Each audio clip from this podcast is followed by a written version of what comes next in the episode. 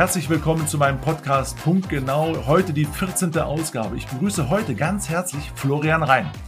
Wer ist Florian Rhein? Florian Rhein ist Schlagzeuger, Musikproduzent, vielseitig interessiert. Die beiden Bands, bei denen er im Hintergrund wirkt, das sind die Banana Fishbones und Heimat Damisch. Gebürtig aus Bad Tölz, aber jetzt habe ich schon viel zu viel über ihn verraten, weil er soll ja eigentlich heute bei Punkt genau sprechen. Wir haben uns verständigt, den gepflegten Umgangston von Punkt genau, das Du, auch heute umzusetzen. Also wir duzen uns. Herzlich willkommen, Florian Rhein. Wie bist du in den Tag gestartet? Wie geht's dir? Herzlich willkommen, Semir. Vielen Dank für die Einladung zu deinem Podcast.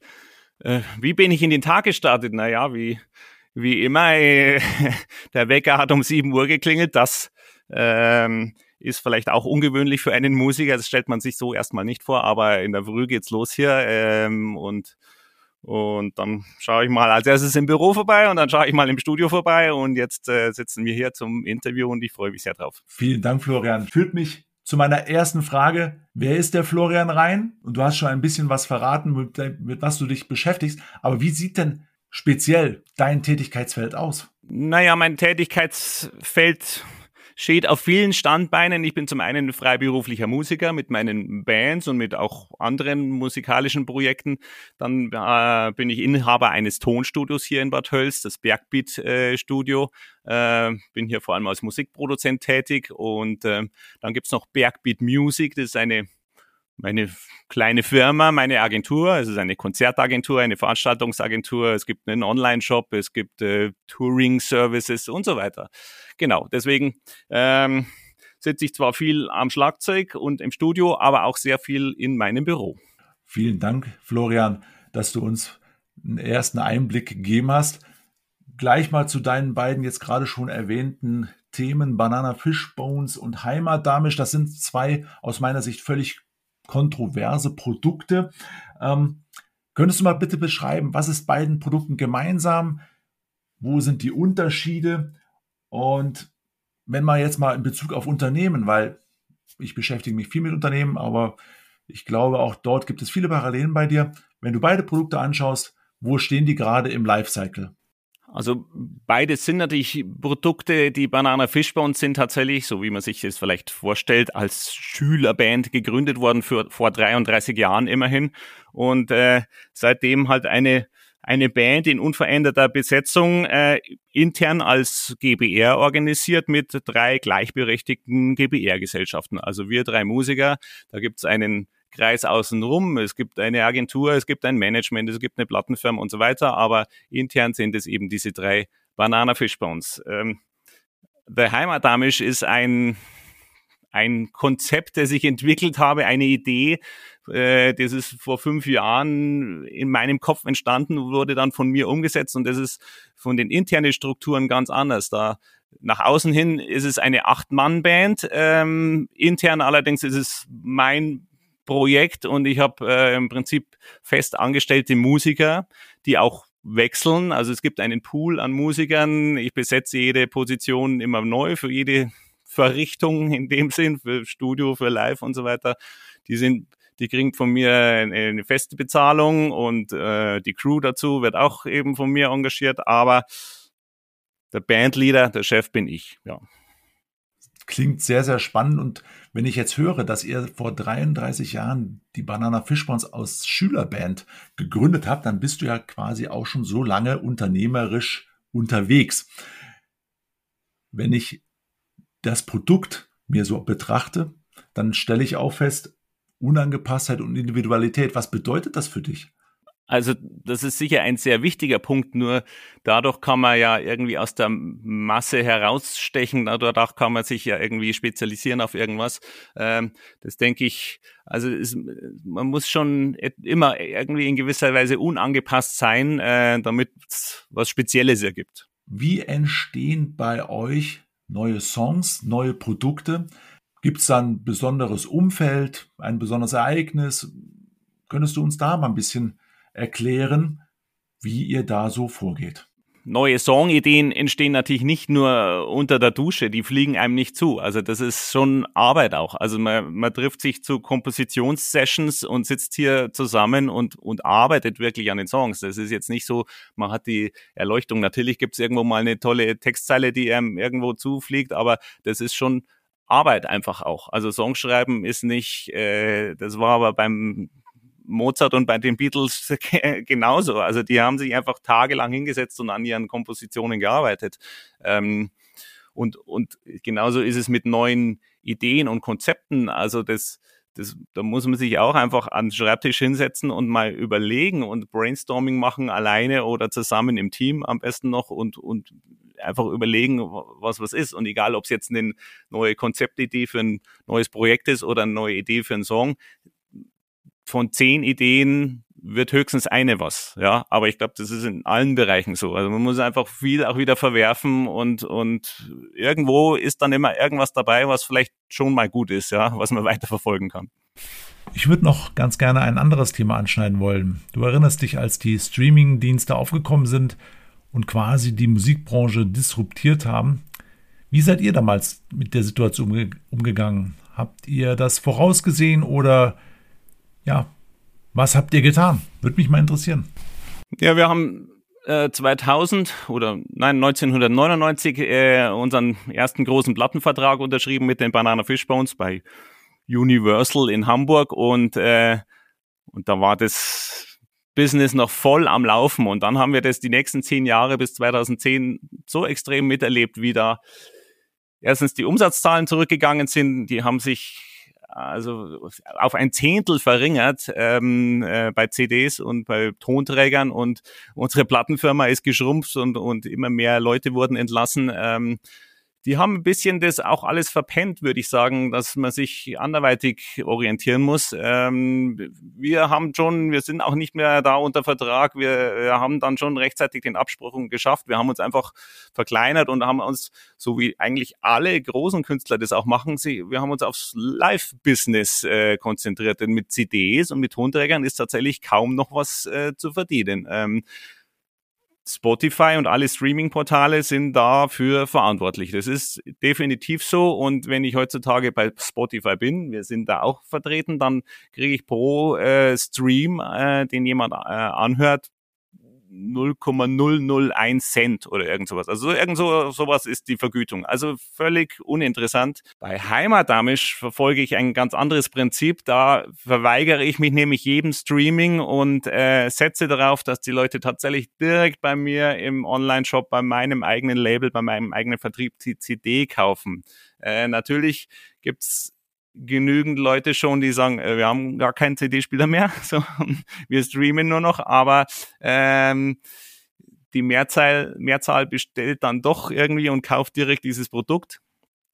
Aber ich bin halt nicht auf den Streaming-Portalen vertreten. Also es ist immer so eine Abwägungssache. Bei den Bananenfischfonds machen wir das natürlich, ähm, um irgendwie auch breit gefächert da äh, präsent zu sein. Schwieriges Thema, aber äh, das geht einem weiß nicht, Robbie Williams genauso äh, wie uns. Ähm, also auch der hat nur noch Einkünfte über Live-Business. Das provoziert quasi schon die nächste Frage, weil wenn du jetzt ein Jahr zurückblickst, und im Vorgespräch hast du es ja schon bereits angedeutet, seit einem Jahr geht kein Live-Business. Wie habt ihr denn die Zeit dann genutzt? Wie erging es euch bis dato? Naja, das ist wie, wie in vielen anderen Bereichen auch, die mit Corona zu kämpfen haben. Äh, man muss halt kreativ sein und, und neue Ideen und Konzepte entwickeln. Man kann sich jetzt nicht nur einfach zu Hause hinsetzen und auf die Politik schimpfen und scha schauen, dass man irgendwelche Überbrückungshilfen kriegt und ansonsten aber den Kopf in den Sand stecken, sondern man muss halt neue Konzepte entwickeln, die jetzt in dieser Zeit auch funktionieren. So, so schlimm das ist, dass wir alle nicht jetzt äh, mehr unseren Beruf ausüben können als Musiker, ähm, geht aber doch wieder in anderen Bereichen. Also ich habe jetzt ich habe halt jetzt Online-Konzerte und Livestreams äh, organisiert und versuche halt einfach irgendwie über diese Wege dann präsent zu bleiben. Und, und natürlich kann man im Studio weiterarbeiten. Da war schon auffällig, dass mein Studio letztes Jahr durchgehend gebucht war, weil sehr viele Künstler eben diese auftrittsfreie Zeit genutzt haben und äh, eben hier neue Sachen im Studio entwickeln wollten, aber naja, man muss halt ähm, Alternativen schaffen. Ein Thema noch in Bezug auf die Perspektive der Musik per se. Weil vielfach stelle ich fest, es laufen immer noch die Songs der 80er und der 90er hoch und runter und das Neue geht irgendwie, läuft so nebenbei. Irgendwie gefühlt hast du, denkst du, irgendwie die Musik kommt nicht aus dem, kommt nicht ins Neue hinein. Wie siehst du das? Also ich sehe natürlich äh, Künstler wie zum Beispiel Billie Eilish oder sowas, die für meinen Geschmack äh, die neue Popmusik erfunden hat. Also das ist eine junge Sängerin aus den USA, die zusammen mit ihrem Bruder ihre ersten Songs in ihrem Kinderzimmer produziert hat. Äh, die hat mit 14 Jahren angefangen und aber was die machen äh, zu Hause an einem Rechner und mit ganz wenig Studio-Equipment ist so revolutionär und ist so gut. Das ist das ist die Zukunft, würde ich sagen. Und der Erfolg gibt dir recht. Das ist aber auch vom vom von der Promotion her und von der Vermarktung her ein ganz neuer Weg, denn die war ja überhaupt nicht in den Mainstream-Radios vertreten und hatte aber trotzdem Millionen von Klicks schon auf, auf den Streaming-Portalen, weil die nur über die Social-Media-Kanäle gegangen ist und und selbst ich, wo ich mir denke, ich bin eigentlich irgendwie schon immer drin, so im Musikbusiness, habe irgendwie drei Jahre nicht mitgekriegt, dass die überhaupt existiert. Und, äh, und,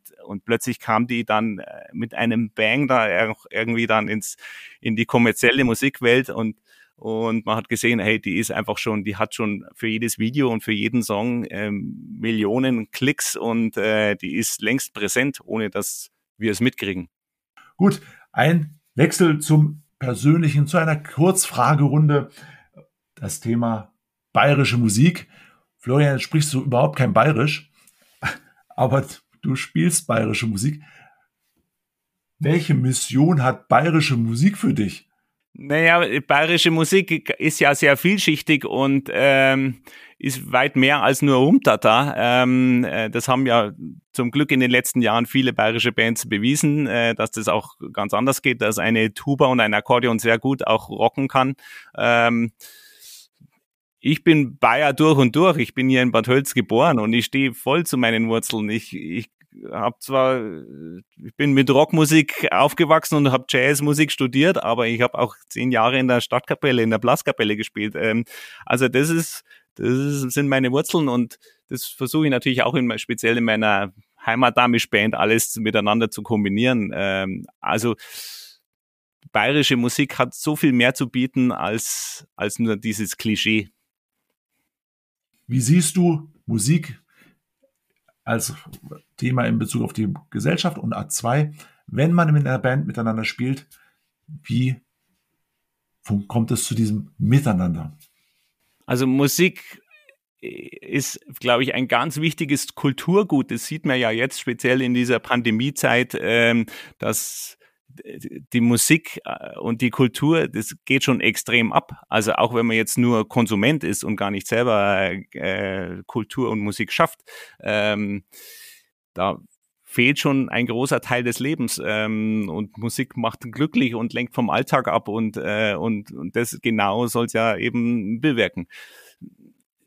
Wie das dann in so einer Band zusammen funktioniert. Also ich meine, ich habe ja jetzt schon eine 33-jährige Banderfahrung mit den Bananen Fishbones, ist tatsächlich, ich meine, da gibt's Ups and Downs, das ist wie in jeder Ehe auch. Also da versteht man sich mal besser und mal schlechter, aber man rauft sich wieder zusammen, wenn man genügend Respekt voreinander hat und wenn man auch in gewisser Weise tolerant ist und andere Meinungen gelten lässt. Also in einer Drei-Mann-Besetzung, in wo alles demokratisch entschieden wird. Es ist extrem anstrengend oft, weil natürlich alles diskutiert werden muss. Und zwar nicht nur große äh, Zusammenhänge, sondern wir diskutieren auch mal zwei Stunden lang, ob dieser eine Takt in diesem Song jetzt so oder so sein muss. Aber äh, inzwischen mit einer gewissen Altersweisheit gehen wir da jetzt auch schon etwas gelassener rein. Man muss nicht immer seinen Kopf durchsetzen, man kann auch mal irgendeine andere Meinung zulassen und, und man muss den Gegenüber respektieren, dann funktioniert's.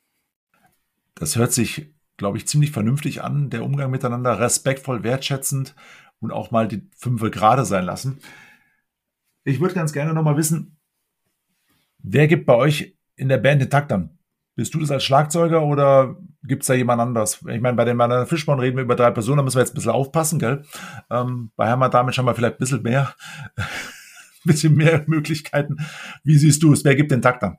Na, es ist tatsächlich immer der Schlagzeuger, der den Takt angibt, aber auch im übertragenen Sinne. Es ist, ich stelle immer wieder fest, es ist so oft der Drummer hinten, der zwar eher unauffällig auf der Bühne agiert, aber der alles zusammenhängt, äh, hält und der auch äh, außenrum im Business die Fäden in der Hand hält. Also das ist auffallend. Ich weiß nicht, wieso das so ist, aber es ist so. Ja.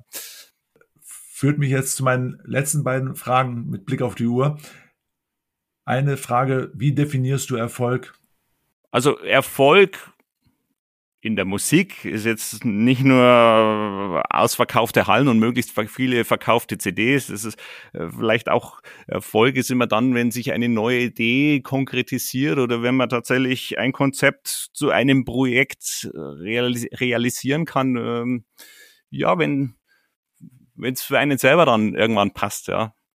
Danke und last but not least interessiert vielleicht auch den einen oder anderen. Würdest du noch mal Musiker werden wollen?